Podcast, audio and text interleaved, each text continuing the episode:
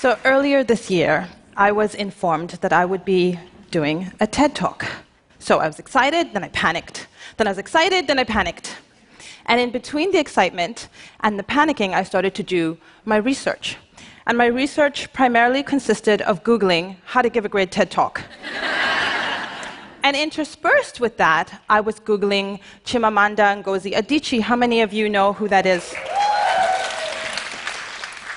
So I was Googling her because I always Google her because I'm just a fan, but also because she always has important and interesting things to say.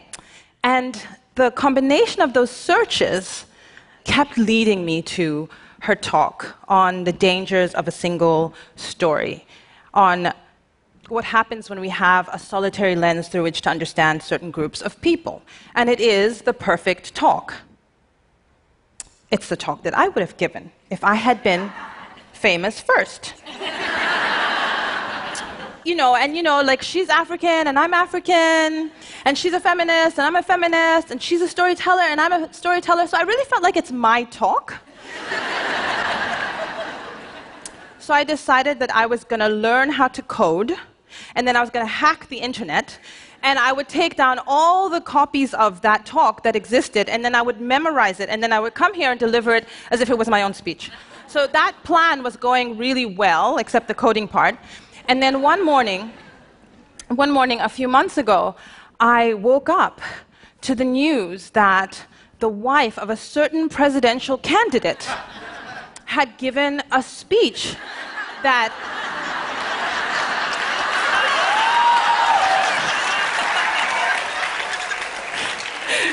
that sounded eerily like a speech given by one of my other faves, Michelle Obama.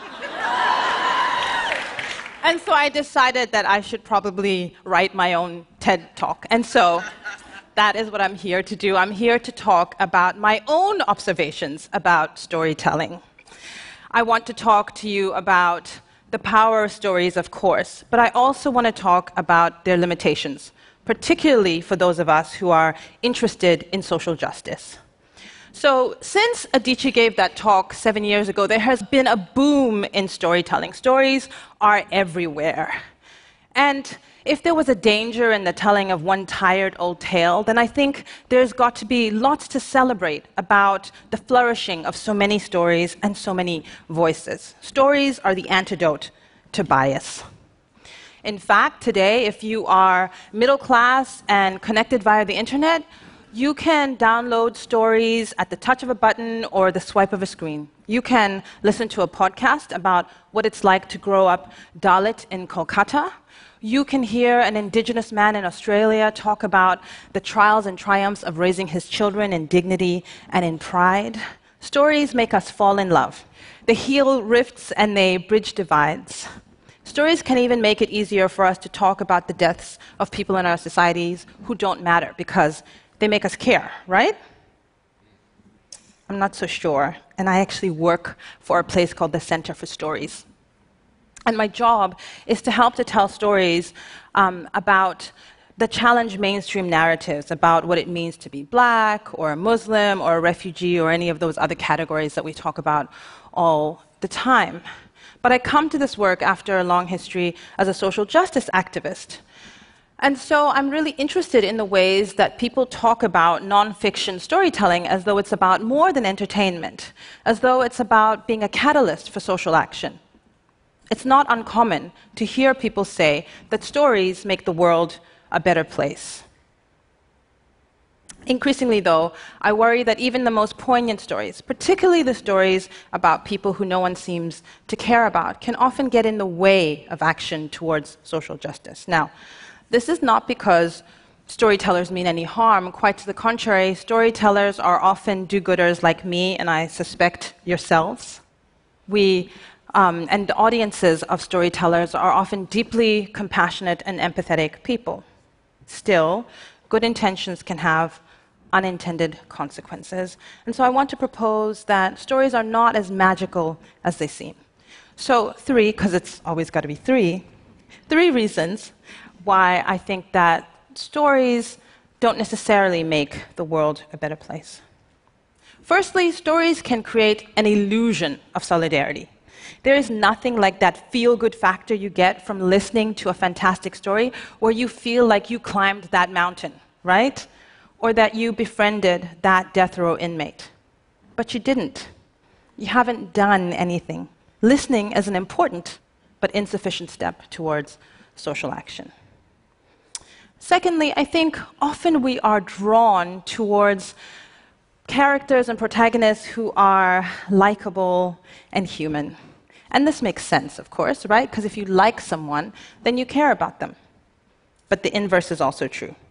If you don't like someone, then you don't care about them. And if you don't care about them, you don't have to see yourself as having a moral obligation to think about the circumstances that shaped their life. I learned this lesson when I was 14 years old. I learned that actually you don't have to like someone to recognize their wisdom. And you certainly don't have to like someone to take a stand by their side. So my bike was stolen while I was riding it, which is possible if you're riding slowly enough, which I was.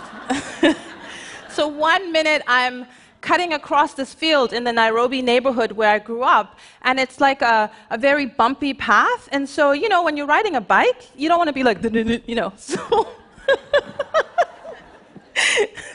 and so I and so I'm you know going like this slowly paddling and all of a sudden I am on the floor. I'm on the ground and I look up and there's this kid pedaling away in the getaway vehicle which is my bike. and he's about 11 or 12 years old and I'm on the floor and I'm crying because I saved a lot of money for that bike and I'm crying and I stand up and I start screaming instinct comes steps in and I start screaming mwizi mwizi which means thief in Swahili. And out of the woodworks, all of these people, you know, come out and they start to give chase. This is Africa, so mob justice, like in action, right? and I round the corner and they've captured him, they've caught him. Um, the suspect has been apprehended and they um, make him give me my bike back, and they also make him apologize. Again, you know, you know, typical African justice, right?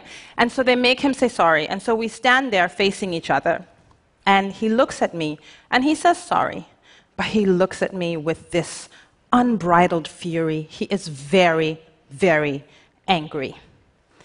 And it is the first time that I have been confronted with someone who doesn't like me simply because of what I represent. He looks at me with this look as if to say, You, with your shiny skin and your bike, you're angry at me? So it was a hard lesson that he didn't like me. But you know what? He was right. I was a middle class kid living in a poor country. I had a bike and he barely had food. Sometimes it's the messages that we don't want to hear, the ones that make us want to crawl out of ourselves, that we need to hear the most. For every lovable storyteller who steals your heart, there are hundreds more whose voices are slurred and ragged, who don't get to stand up on a stage dressed in fine clothes like this. There are a million angry boy on a bike stories, and we can't afford to ignore them simply because we don't like their protagonists or because that's not the kid that we would bring home with us from the orphanage. The third reason that I think that stories don't necessarily make the world a better place is that too often we are so invested in the personal narrative that we forget to look at the bigger picture. And so we applaud someone when they tell us about their feelings of shame, but we don't necessarily link that to oppression. We nod understandingly when someone says they felt small, but we don't link that to discrimination. The most important stories, especially for social justice, are those that do both, that are both personal and allow us to explore and understand the political. But it's not just about the stories we like versus the stories we choose to ignore. Increasingly, we are living in a society where there are larger forces at play, where stories are actually, for many people, beginning to replace the news. Yeah? We live in a time when we're witnessing the decline of facts, when emotions rule and analysis, it's kind of boring, right? Where we value what we feel more than what we actually know. A recent uh, report by the Pew Center on Trends in America indicates that only 10% of young adults under the age of 30, quote, place a lot of trust in the media. Now, this is significant. It means that storytellers are gaining trust at precisely the same moment that many in the media are losing the confidence in the public. This is not a good thing. Because while stories are important and they help us to have insights in many ways, we need the media. For my years as a social justice activist, I know very well that we need credible facts from media institutions combined with the powerful voices of storytellers. That's what pushes the needle forward in terms of social justice. In the final analysis, of course, it is justice that makes the world a better place, not stories, right?